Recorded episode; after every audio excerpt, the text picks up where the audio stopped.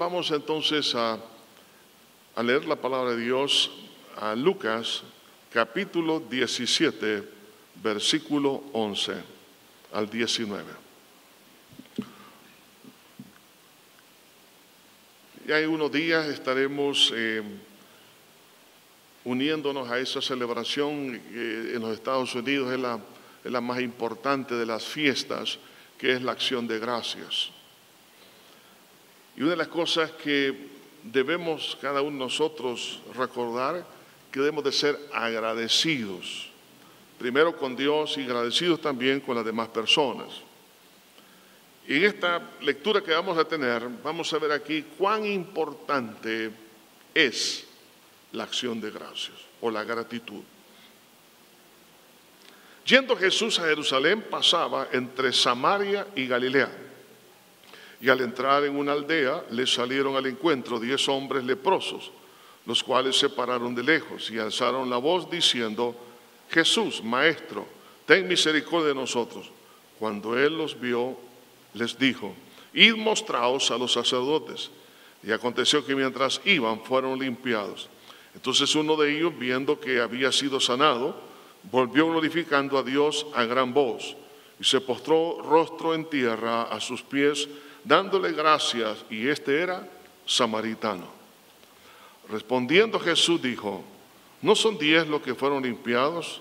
¿Y los nueve dónde están? No hubo quien volviese y diese gloria a Dios, sino este extranjero. Y él dijo, levántate, vete, tu fe te ha salvado.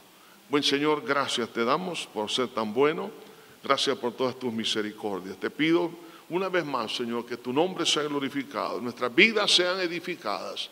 Señor, que podamos entender cuán importante es menguar y que tú crezcas a través de la gratitud. En Cristo lo pedimos todo. Amén y amén. El profeta Samuel estaba en sus últimos momentos, estaba enfermo y estaba a punto de morir. El rey Joás llega a visitarle, muy triste porque Samuel había sido su, eh, su consejero, su amigo, el siervo de Dios. Y este hombre estaba realmente desesperado porque no sabía qué, qué, iba a pasar después de la muerte de Samuel. Y Samuel le dice, por parte del Señor, que golpee la tierra con sus saetas. Golpea la tierra siete veces. Pero Joás solo la golpeó cuatro veces. Y Samuel se molestó y le dijo, por cuanto solamente golpeaste cuatro veces, tendrás cuatro victorias. Pero si hubieras golpeado las siete veces, tendrías victoria sobre todos tus enemigos. Esta historia nos recuerda que nosotros siempre nos estamos quedando también solamente con algunas experiencias y no todas las que Dios desea para nuestra vida. Dios quisiera que nosotros disfrutáramos de la plenitud de Cristo, que gozáramos de todas sus riquezas en gloria, pero nos quedamos cortos. Y una de las cosas importantes que vemos en esta historia de estos diez leprosos es que los nueve que recibieron el milagro se quedaron cortos y uno de ellos sí golpeó siete veces la tierra. Es decir, fue más allá de lo que los demás habían recibido. La pregunta es, ¿por qué nos conformamos? ¿O qué es lo que impide que yo trascienda y que pueda lograr mayores experiencias espirituales? El problema, uno de los grandes problemas es la falta de ingratitud.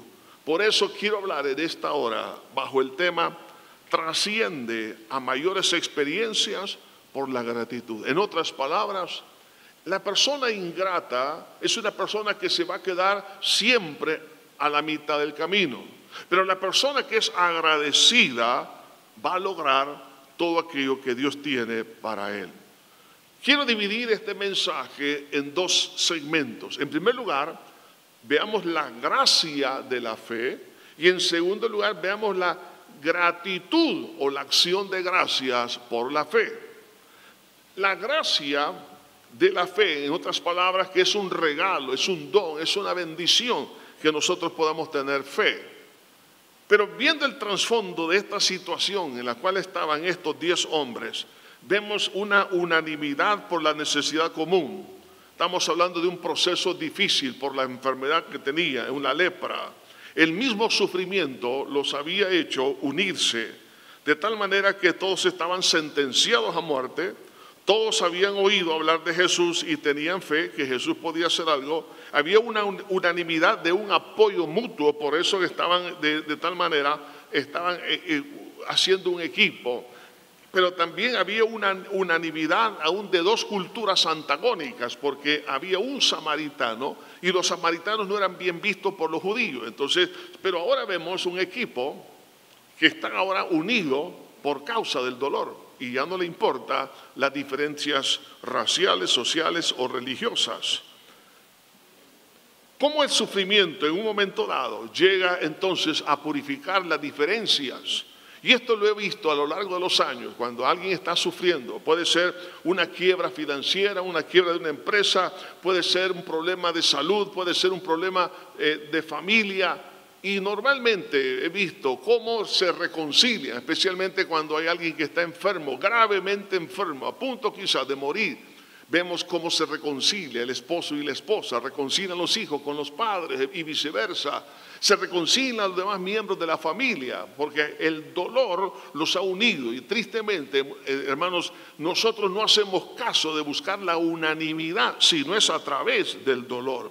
De ahí que entonces el dolor que vemos en estos hombres había traído entonces una, una situación que, que aún la fe que no tenían se había realmente gestado en sus corazones. Entonces el sufrimiento realmente lo que hace en un momento dado es que purifica la fe. Ahora, esto lo llevó a una unanimidad en el clamor. Cuando vieron a Jesús, dice la Biblia, que se pararon de lejos. Vemos ahí qué interesante. ¿Por qué se pararon de lejos? Porque todo leproso sabía que no podía acercarse a otra persona para no contagiarla. En otras palabras, estaban respetando al Señor, aunque él no iba, en ningún momento iba a ser contagiado. ¿Por qué? Porque él es Dios, ¿no? El punto es que el hecho de que se pararon de lejos es porque había ausencia de e-, egoísmo, no eran egocéntricos. Ellos que estaban viendo el beneficio de las otras personas. Había una unanimidad también en la fe en Cristo. Por eso dice, alzaron la voz diciendo, Jesús, ten misericordia de nosotros. Había unanimidad en apelar a un milagro por la misericordia. Ellos sabían que otras palabras que no sabían, ellos sabían que no la merecían, sino que estaban pidiendo un favor en su miseria, estaban pidiendo un favor a Dios. Y había una unanimidad en creer que lo imposible es posible solamente por la persona de mi Señor Jesucristo. Esa unanimidad prácticamente surge por las promesas que vemos en la palabra de Dios. Y ellos como judíos también, y también los samaritanos, sabían estas promesas que dice Isaías 35:5. Entonces los ojos de los ciegos serán abiertos y los oídos de los sordos se abrirán en el capítulo 42, 7 dice, para que abra los ojos de los ciegos y para que saque de la cárcel a los presos y a las casas de las prisiones a los que moran en tinieblas. O sea, estas son algunas de las profecías sobre las sanidades que iba a obrar el Mesías. Entonces ellos estaban enfermos de lepra, ellos sabían que el Cristo, el Mesías, era su única solución para encontrar entonces una respuesta. Por ello llegaron a tener una unanimidad en creer quién es Jesús. Entonces, ese factor de la unanimidad es misterioso, de tal manera que aún en la misma esencia de la naturaleza de Dios, que es Dios en tres personas, Padre, Hijo y Espíritu Santo, los tres son uno. Un misterio, no se puede explicar, pero es un misterio, pero es cierto, Dios es uno en tres personas. Esa unanimidad en la, en la divinidad es también donde quiere el Señor manifestarse donde hay unanimidad en nosotros. En el Salmo 133 dice, mirad cuán bueno y cuán hermoso es habitar los hermanos juntos. Ahí está hablando físicamente en armonía. Ahí está hablando espiritualmente. Y el versículo 3 de ese salmo dice, porque allí envía Jehová bendición y vida eterna. Donde hay unanimidad, Dios bendice. El Señor Jesucristo dijo, donde hay dos o tres personas congregados en mi nombre, ahí estoy yo en medio de ellos. Jesús es como Dios es omnipresente y Él está en todo lugar, pero no en todo lugar se manifiesta, solo se manifiesta donde hay unanimidad en la fe en Jesús. Por eso dice, donde hay dos o tres congregados, ahí está físicamente, pero habla del, carácter espiritual, en mi nombre, es decir, en la fe de Cristo, ahí estoy yo en medio de ellos. O sea, Jesús se manifiesta donde hay unanimidad en la fe en la persona de Cristo. Ahora bien, entendiendo esto, estos hombres empiezan a tener esa unanimidad y cuando escuchan la palabra de Jesús y le dicen, mostraos al sacerdote. En ese momento Jesús no le dijo, sean sanos. Pero ellos sabían detrás de esas palabras que estaba hablando de sanidad. ¿Por qué razón? Para eso tenemos que irnos al tiempo del, Señor Jesucristo y entender esas palabras. El sacerdote no solamente fungía en la parte espiritual, sino que también era como una especie de, digamos, de, un inspector de salud pública. Ellos tenían que evaluar si una persona enferma podía regresar a casa. Todos los que estaban en cuarentena ellos son los que le daban el alta y si no le daban el alta no podían integrarse a la casa, a su familia, al, trabajo y especialmente los leprosos. Entonces, cuando Jesús le dice, mostraos al sacerdote, solamente podía alguien venir al sacerdote para que le hiciera un chequeo médico y le diera el alta. Pero si, ¿cómo podían ir, ellos si estaban leprosos? porque era evidente, se veía en la piel, en su, rostro, en sus pies, en cualquier parte de su cuerpo. Y cuando hiciera la inspección, el sacerdote diría, ¿por qué vienen? Están leprosos. No se les puede dar el alta. ¿Para qué entonces vienen? Si ustedes saben que están leprosos. Cuando Jesús les dijo, mostraos al sacerdote, entonces ellos entendieron que Jesús los iba a sanar mientras iban en el camino. Efectivamente, así fue. Porque era la única manera para poder ir donde, donde el sacerdote y presentarse, porque tenían que estar sanos para presentarse. Entonces vemos ahí que la, vemos el don de la fe. Mire, la fe llega a ser tan especial en la, en la vida de estos diez hombres porque le creyeron a la palabra de Jesús. Y oiga, no hay, más, eh, no hay cosa más hermosa que le demos crédito a la palabra de Dios sobre nuestras ideas. Que le demos crédito a la palabra de Dios sobre las ideas de otras personas. Tengo que creerle a Dios sobre cualquier filosofía y religión. Cuando le creemos a Cristo Jesús, tendremos el milagro que necesitamos. Ahora bien, Mientras ellos caminaban, entonces dice la Biblia que ellos fueron sanados, pero para eso fueron desafiados a pasar de la etapa del conocimiento a la aceptación de la promesa. La Biblia dice que la fe viene por el oír y el oír la palabra de Dios. La fe o el conocimiento llega a producir fe, pero hay un momento que la fe tiene que manifestarse. Entonces vemos, en otras palabras, están dos palabras aquí, la convicción que produce la fe y la ejecución de la fe. La convicción, como dice la Biblia, es pues la fe, la certeza de lo que se espera, la convicción de lo que no se ve. Estos hombres estaban tan convencidos, es decir, la palabra de Cristo hizo algo increíble en la mente, en el corazón de ellos, de tal manera que quedaron cautivos su razonamiento, sus sentimientos, su voluntad, de tal forma que ellos empezaron a caminar por la fe en medio de su situación que era contraria a la fe. Porque ellos empiezan a caminar y caminan leprosos. Pero ellos daban por sentado, porque la fe es la certeza de lo que se espera.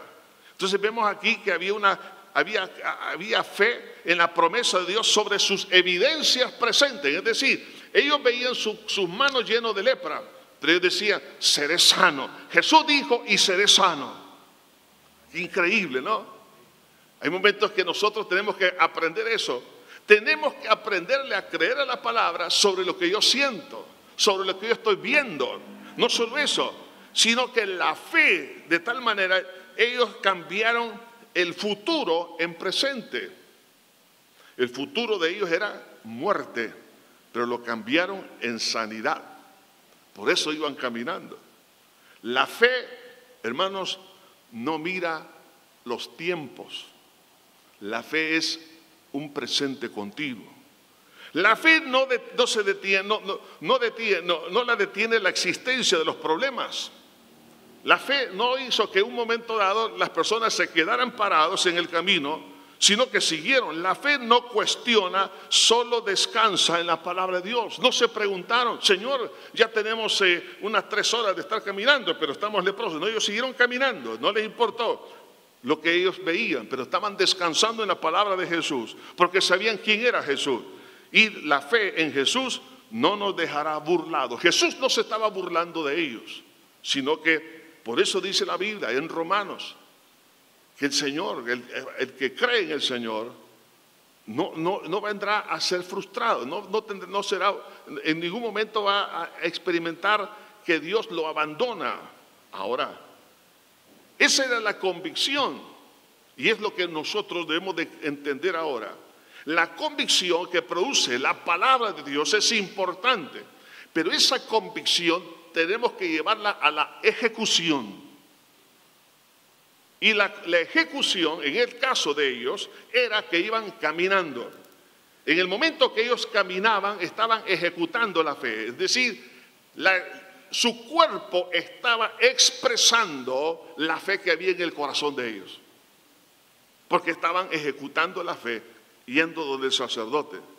Usted y yo, ¿cómo podemos ejecutarla? De dos formas es con nuestros labios, con la confesión de nuestros labios. Pero la confesión en la persona de Cristo. Dice la palabra de Dios, creí, por tanto hablé. La fe se ejecuta a través de lo que digo. No es al revés. Algunos hoy han confundido que dicen que cuando él o ella habla, le va a generar la fe. Es al revés. Eso es eh, positivismo, eso es humanismo. Pero lo que tengo que entender es que, como dice Romanos, el que cree que, que Dios resucitó a Cristo entre los muertos y que dice y confesare, o sea, a raíz de la fe que tiene, confiesa. Por eso que creí, por tanto hablé. Cuando entramos entonces en el momento del tiempo de oración, en el momento de la oración estamos ejecutando la fe. Y por eso, aun cuando usted está orando por otra persona, usted en el momento de hablar está ejecutando la fe. Pero no solamente debemos de quedarnos con la ejecución a través de, de la expresión verbal, sino a través de la perseverancia. Porque ellos seguían caminando y perseveraban en la palabra del Señor. ¿Acaso Jesús no habló acerca de esto? Hacer cuando dio la parábola del juez injusto de la viuda. Y la viuda fue a tocar una y otra vez hasta que se le abrió y ella recibió lo que estaba eh, esperando. Nosotros debemos de comprender que Dios tiene un tiempo. Hubieron casos cuando el Señor Jesús sanó, por ejemplo, a, a un leproso que le dijo, Señor, si quieres, puedes limpiarme. Y en el instante, dice la Biblia, fue sanado. Pero en otros casos no fue así, como en caso de ellos. Eh, no fue en el instante, sino en el proceso de la ejecución a través de la perseverancia. Iban caminando, no sabemos cuánto tiempo y la distancia, pero en el, versículo 11 que hemos leído, dice que Jesús pasaba entre Samaria y Galilea.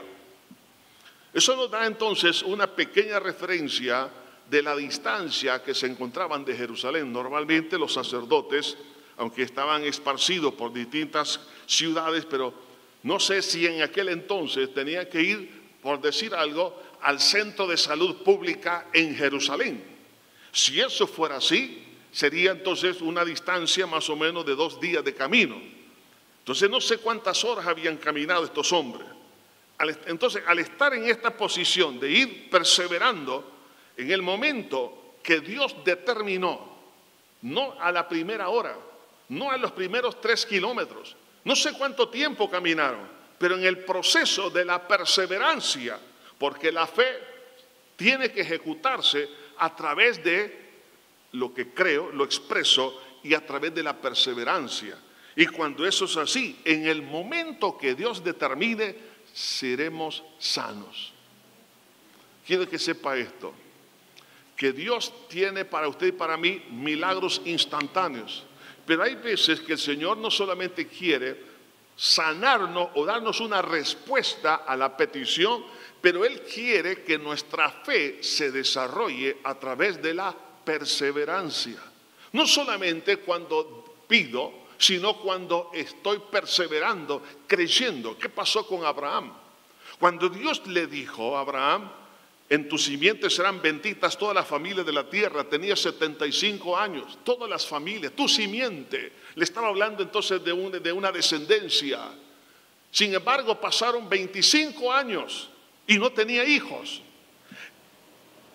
En el proceso, Dios le cambió del nombre Abraham, que significa padre enaltecido, a, a Abraham, que significa padre de multitudes. Estoy seguro que la gente le preguntaba, bueno, ¿y por qué te cambiaste el nombre? No, ya no me llamo Abraham, sino me llamo Abraham. ¿Y por qué? ¿Por qué, ¿Por qué te cambiaste? Porque si ni siquiera tienes un hijo, tu esposa ya está anciana y es estéril y tú viejo. ¿Por qué piensas que vas a ser papá? Dios me dijo y lo que él me dijo lo va a cumplir. Perseveró, oiga, 25 años y como un regalo del centenario de su nacimiento, le llegó el cipote, el niño, ¿no? Llegó ahí su bebé tan anhelado, Isaac. Y de ahí, pues por supuesto, viene una tremenda descendencia y de, multitud, de tal manera que usted y yo somos bendecidos por la fe de Abraham. Y ahora somos parte del pueblo de Dios por la fe en nuestro Señor Jesucristo, porque Abraham era de la fe en el Señor. Entonces, vemos entonces en ese hombre, como dice Romanos 4, se fortaleció dando gracias. ¿Por qué? Porque él sabía que iba a ser papá, no siéndolo. No se dejó condicionar por el tiempo ni por la vejez que iba cada vez incrementándose, que cada vez le salían más canas a él y a su esposa también. Me imagino que veía a su esposa ya, ya más, viejita y decía, no, el Señor me ha dicho, pero no me importa, el Señor va a hacer que esta mujer sea mamá. Y efectivamente, mire, Increíble, aún cuando Sara falleció, Abraham siguió, eh, bueno, claro, más adelante cuando era viudo, tuvo más hijos. Increíble que un hombre ya de 120, 30 años todavía está engendrando. Es un milagro. Entonces, este hombre realmente, como caminó por la fe, entonces comenzó a ver que la, perseverancia es importante. Entonces Dios nos enseña aquí algo maravilloso. Y es que todos podemos llegar a lograr e, esa bendición de Dios si ejecutamos la convicción que hay en nuestro corazón a través de nuestros labios y a través de la perseverancia. Dios sabe el día y la hora que lo va a bendecir. Dios sabe el día y la hora que lo va a sanar. Dios sabe el día y la hora que va a restaurar su vida. Dios sabe todas las cosas. Recuerdo a mi tía abuela, fue la primera que aceptó a Jesucristo en mi familia. Ella tuvo... Eh, vivió más de 45 años en el Evangelio. Yo me recuerdo que a mí me encantaba que ella llegara a orar por mí cuando yo estaba enfermo, cuando era un niño de qué, de 5, 7 años. Y ella llegaba. ¿Y por qué me, encantaba? Yo le decía a mi mamá, llame a mi tía Elena, así se llamaba. Llámela. ¿Saben por qué? Porque hablaba en lenguas. Y como hablaba en lenguas, yo como niño me quedaba perplejo. Y yo no estaba pensando en la sanidad, sino el ver el gozo, la autoridad, el poder de ella y que, que había en ella y en mi mamá que las dos hablaban en lenguas y me encantaba eso, sin saber qué era. Nunca me explicaron, ni tampoco yo pregunté, pero lo, sé, lo único que sé es que el ambiente era hermoso. Así que me recuerdo que ella, cuando ya estaba a punto de morir, me dijo, ¿sabes qué, Elisandro?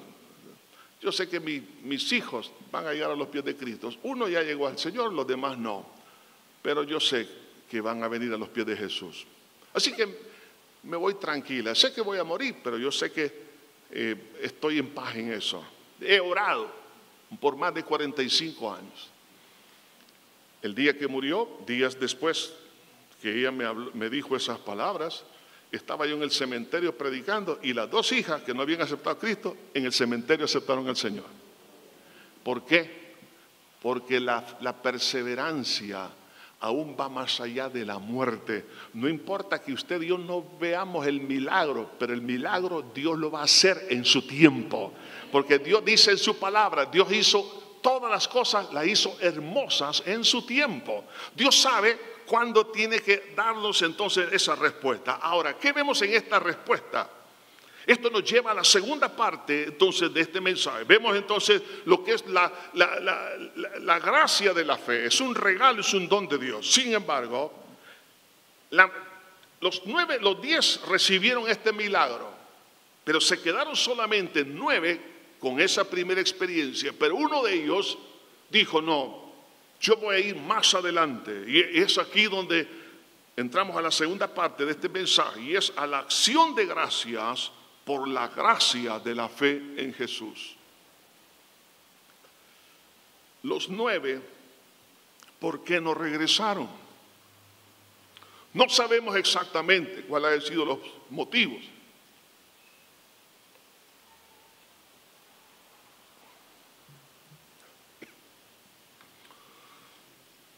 Pero podemos deducir a través de la cultura hebrea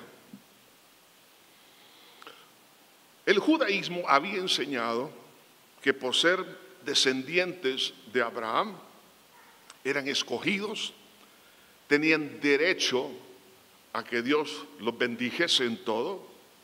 En otras palabras, pensaban que por el judaísmo, no por la palabra, sino por el judaísmo, pensaban que ellos eran los únicos que eran agraciados, bendecidos por Dios y que no tenían por qué desesperarse, que ellos eran los elegidos de tal manera que eh, era como una especie de un derecho que ellos tenían, así lo veían.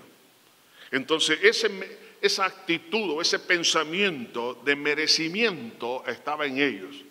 Esa es la parte de la cultura y muy probablemente estos hombres, estos nueve hombres que no regresaron a dar gracias, dijeron, bueno, muy probablemente dijeron, sí, sí, claro, me, siento bien, mira, qué bárbaro, que fue un milagro. Claro, soy hijo de Abraham. Dios cumple su promesa, pero hasta ahí nomás. Como que se creían merecedores. ¿Cuántos de los que me escuchan han estado pidiendo a Dios porque creen que merecen que Dios los sane? Merecen que Dios les prospere económicamente, merecen que Dios responda a sus problemas matrimoniales y de cualquier otra naturaleza, creen que merecen eso. La verdad es que todo es por gracia. Ahora, pero por el otro lado, vemos las reacciones de los que ven la gracia. En otras palabras, los nueve no vieron, vieron el milagro, pero no vieron lo que está detrás del milagro, que es la gracia de Dios. Por el otro lado, el, samaritano vio la gracia detrás del milagro. De tal manera que este hombre reconoció que había sido beneficiado por misericordia. Lo que él dijo al clamar, ten misericordia de nosotros, fue de corazón. Reconoce que no hay méritos en ese milagro reconoce que fue Jesús quien hizo el milagro, glorifica a Dios inmediatamente con sus labios de, lo más profundo de su corazón y discierne que Jesús es el Cristo, el Mesías. Por eso cuando llega, dice que empezó a darle gloria a Dios y se postró. ¿Qué significa postrarse? Adorar. En otras palabras, reconoció que Jesús es Dios y empieza a darle gracias. Ahora, esto es lo que hace la minoría en una iglesia. Son agradecidos. La minoría son los que son agradecidos. La mayoría reciben, pero creen que lo merecen. Eso los detiene eh, a mayores experiencias espirituales. Yo quiero, quiero, que se haga una pregunta. ¿Cree usted que usted merece que Dios le responda? ¿Cree usted que usted merece que Dios se manifieste en su vida? por los años que tiene de caminar en el Señor, por su fidelidad, por vivir en santidad, por estar haciendo muchas cosas a favor de otras personas, cree que merece estas cosas. Y el ministerio que Dios le ha entregado, cree que es merecedor de ello, o sencillamente lo que ha recibido, usted sabe, que es por gracia que por gracia tuvo unos padres que lo ayudaron, por gracia tiene una carrera universitaria, cree que por gracia usted ha llegado a ser un profesional o una linda ama de casa, una linda madre. Usted por gracia ha tenido lo que tiene y es lo que es y lo que va a llegar a ser. Si usted llega a creer que es por gracia, ¿qué es lo que sucede? Ahí vemos una diferencia. Los nueve está representando un corazón de orgullo. Pero por el otro lado, el caso del samaritano, un corazón humilde. Por eso regresa a darle gracia. De ahí entonces la importancia de capitalizar, oiga esto, esto es muy importante, las experiencias amargas de la vida. En el caso del samaritano, fue despreciado como cultura y también la marginación porque los judíos no creían que eran descendientes de los patriarcas.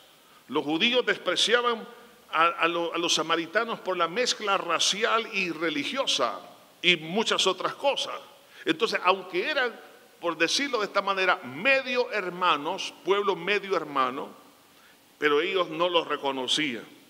Entonces, este samaritano, ahora con otros judíos que estaban en la misma condición, se habían unido físicamente había un equipo, pero no era un equipo que estaba totalmente unido en la unanimidad espiritual. Entonces este hombre, a raíz del, del sufrimiento, y esto es lo que quiero que vea, que el sufrimiento tarde o temprano va a traer un fruto que algunas veces nosotros no lo vemos, que es aprender a depender de Dios totalmente. Muchas personas, por ejemplo, crecen en la fe cuando no tienen que comer, no tienen trabajo, cuando están enfermos. Pero aquella persona que tiene suficiente alimento en la refrigeradora y su despensa, que tiene transporte, a lo mejor tiene un avión privado. Y, bueno, todo le va bien en la vida. Esas personas llegan a, decir, no necesito de Dios. Pero cuando ha habido escasez, entonces aprende a depender de Dios. Si yo quiero, por ejemplo, construir en un predio baldío, es mucho más fácil que construir donde hay una, una casa o un edificio que tengo que derribar. Y eso eh, se lo digo porque una vez una persona me hizo una pregunta. ¿Se ha dado cuenta usted, pastor, que aquellas personas que confían en todos los logros de su vida les cuesta caminar en la fe? Yo le dije, cierto. Eso es la experiencia que he visto ya por casi 50 años en el ministerio. ¿Por qué? Porque confían en su capacidad, en lo que tiene, etcétera, etcétera. Entonces hay que derribar todo esto para que aprendan a confiar en el Señor. Entonces, este samaritano, haber experimentado ese rechazo, ese dolor, ese hombre realmente aprendió a qué cosa? A valorizar a Dios mismo. Si usted, estimada esposa, ha estado sufriendo porque su esposo no es la, persona que usted hubiese querido, o, viceversa, o hijo, si no tienes el padre o la madre, o te dejaron o te abandonaron, alguna experiencia traumática en la vida, quizás en un tiempo de, guerra, un tiempo de, que, alguien te despojó de, las, de los bienes que Dios te había dado a través de tus padres, ahora no tienes nada y has sufrido. Y entonces, ¿qué, ¿de qué está detrás de todo esto? Por lo menos quiero que aproveches a capitalizar esa experiencia. ¿Cómo? A través de decirle, Señor, ahora voy a depender de ti. No voy a depender de los terrenos, no voy a depender de las propiedades, no voy a depender, Señor, de la, cuenta bancaria, no voy a depender de la salud porque no tengo nada, pero te tengo a ti, Señor. Y cuando usted tiene a Dios, usted lo tiene todo. Y eso lo hace humilde de corazón. Por eso este hombre el samaritano regresa a darle gracias.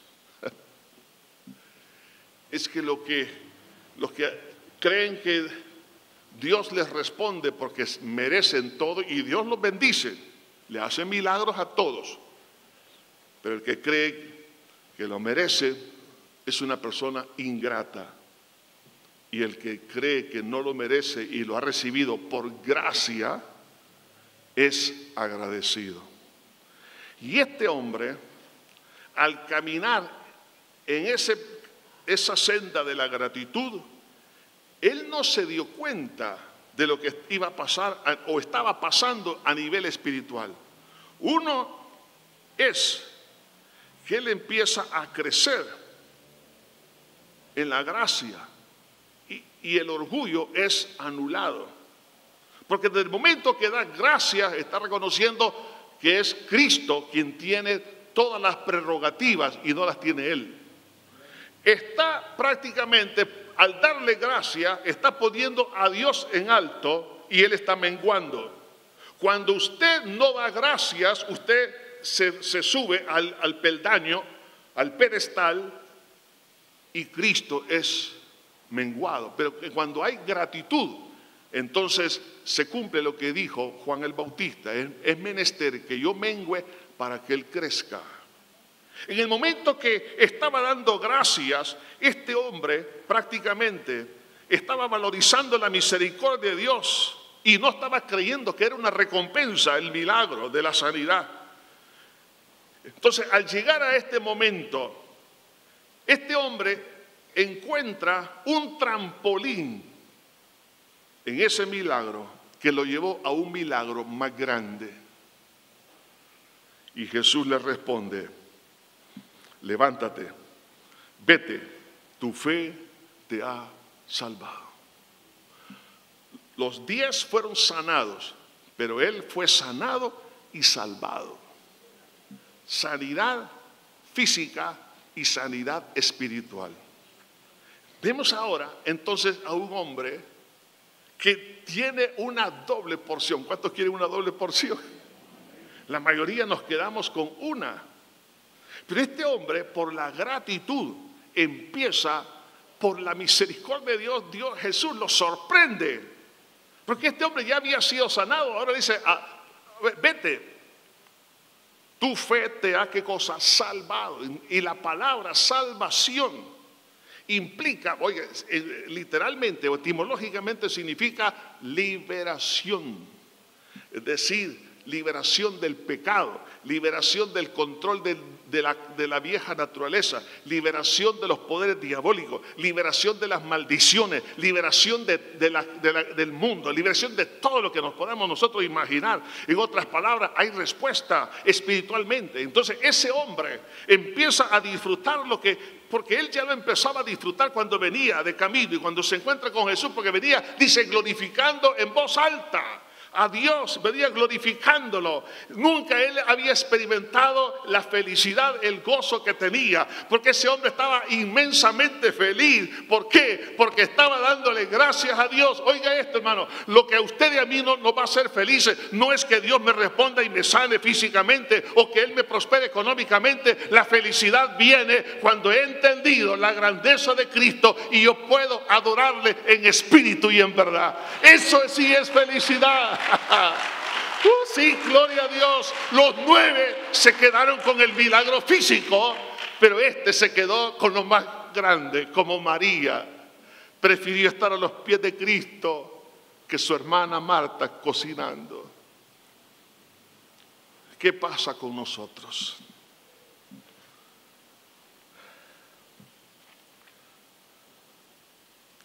Quizás creo que en alguna medida necesitamos un poco de fuego, porque la gallina está dura. ¿Entienden la analogía? ¿Por qué? No puedo vivir para agradecerle a Dios y mi vida dársela en gratitud. ¿Por qué me cuesta? La ingratitud no es otra cosa que una expresión de la soberbia hacia Dios y hacia el prójimo. La persona que no es agradecida está mostrando su verdadera naturaleza, un ególatra. Pero la persona que es agradecida es porque hay humildad en su alma. Y Dios le va a decir, hijo, por cuanto tú aprendiste esto, ahora tienes esta bendición que es más grande, este milagro, el segundo es más grande que el primero. Porque el segundo es el milagro que yo voy a tener en la eternidad. Los ángeles dan gloria y hay acción de gracias en el cielo. La plenitud de Dios llenará e invadirá nuestro ser. Si quiero en esta tierra tener una vida como Jesús dijo, en abundancia, no está hablando de, la perspectiva financiera, sino una vida de plenitud. Tengo que aprender a ser agradecido. Cuando Dios le permita tener un título académico, un segundo título, una segunda, tercera, cuarta empresa, cuando Dios le conceda privilegios en una multinacional y usted ande viajando por todas partes y lo inviten a dar conferencias a nivel internacional, ese momento debe de ser un momento de acción de gracias. No es por la inteligencia que usted tiene, sino lo que Dios le ha entregado. Si usted tiene una esposa fiel, una mujer maravillosa, usted tiene una linda madre, una linda esposa, no diga, guau, pues la tengo porque yo la merezco, olvídese, no lo merece, Dios te la ha dado por gracia. Cuando es así, ¿qué pasa? Dios dice, hijo, prepárate porque aquí te mando la segunda bendición la libertad espiritual que tú necesitas, ahí está.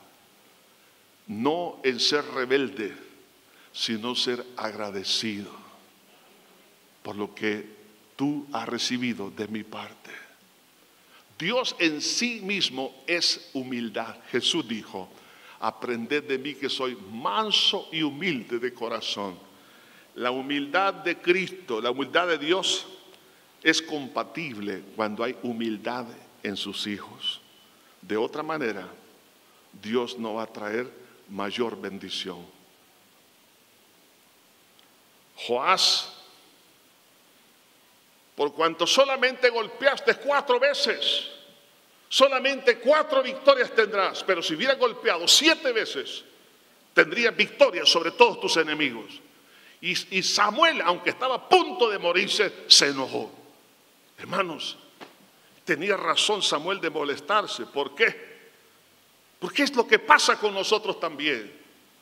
Porque solamente nos quedamos con una parte y Dios dice, hijo, el sacrificio en la cruz del Calvario te va a dar mucho más, pero no te lo puedo dar por cuanto no eres agradecido. Hay demasiada altivez de corazón, demasiado orgullo, prepotencia y soberbia. Y eso te impide a la segunda etapa. El que tenga oídos para oír, que oiga, Señor. Aquí estamos delante de ti, pidiéndote perdón, Señor, por la soberbia, la altivez de nuestro corazón. Te pido, mi buen pastor, que nos perdones. Estimado amigo, amiga, que nos escucha donde quiera que esté y los que están aquí presentes, este es el momento de poderle decir a Dios, Señor, aquí está mi vida, aquí está mi corazón, perdóname, perdóname. Es el momento para recibir el perdón de pecados. ¿Quiere recibirlo? Ahí donde está. Diga conmigo esta oración. Padre eterno, que estás en los cielos. Me arrepiento de todo corazón por todos mis pecados con los cuales te he ofendido. Pero creo que tú moriste por mí en la cruz para perdonarme y hacer de mí una nueva criatura. Mi Señor, te abro mi corazón y te recibo como mi Salvador y Señor, porque creo que resucitaste para que yo heredase todas estas bendiciones. Gracias Señor, gracias Jesús. Ahora, Señor, te pido que nos ayudes a cada uno de los que ya dimos este paso a ser agradecidos. Que vivamos agradecidos, que podamos expresar, que ejecutemos la fe, la convicción a través de la oración y a través de la perseverancia. Pero que esto nos lleve no al egocentrismo, sino que nos lleve a la adoración a ti, Señor a la acción de gracias. Gracias. Te adoramos, Señor. Te bendecimos. Vamos a entonar este lindo coro que dice, gracias Cristo, puesto de pie, gracias, Cristo. Gracias Cristo.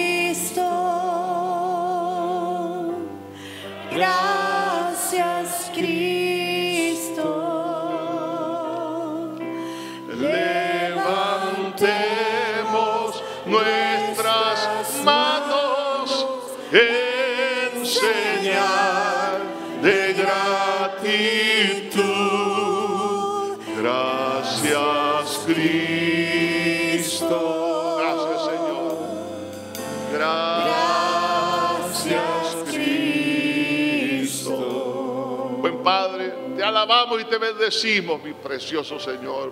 Gracias por todo, mi Señor.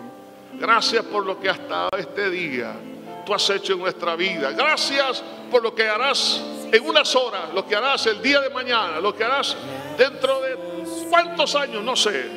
Ah, no importa el tiempo, Padre. La fe no reconoce el tiempo. Creí, por tanto hablé. Y ahora, Señor, gracias te doy gracias, dele gracias al Señor ahora. Dele gracias, dele gracias, dele gracias por lo que Dios va a hacer en el tiempo de Él. Deje que la soberanía de Dios se manifieste en su tiempo. Mientras camina en la perseverancia de la fe, Dios le va a dar el milagro que necesita. Pero sobre todo que eso nos lleve a mayor gloria a vivir en la presencia del Señor. Padre mío, te adoramos, te bendecimos, Señor. Queremos ser agradecidos, Señor. Señor, y esta semana que se celebra la acción de gracias, Señor, ayúdenos a ser agradecidos contigo, pero todos los días de nuestra vida, pero agradecidos con todas las personas, comenzando con la familia. Gracias, Señor. En el bello, maravilloso nombre de Jesús. Amén y amén. No se le olviden Mientras usted celebra la acción de gracias, démosle gracias a Dios, hagamos memoria de cuántas cosas Él ha hecho y démosle gracias a todas las personas que nos rodean. Que Dios los bendiga.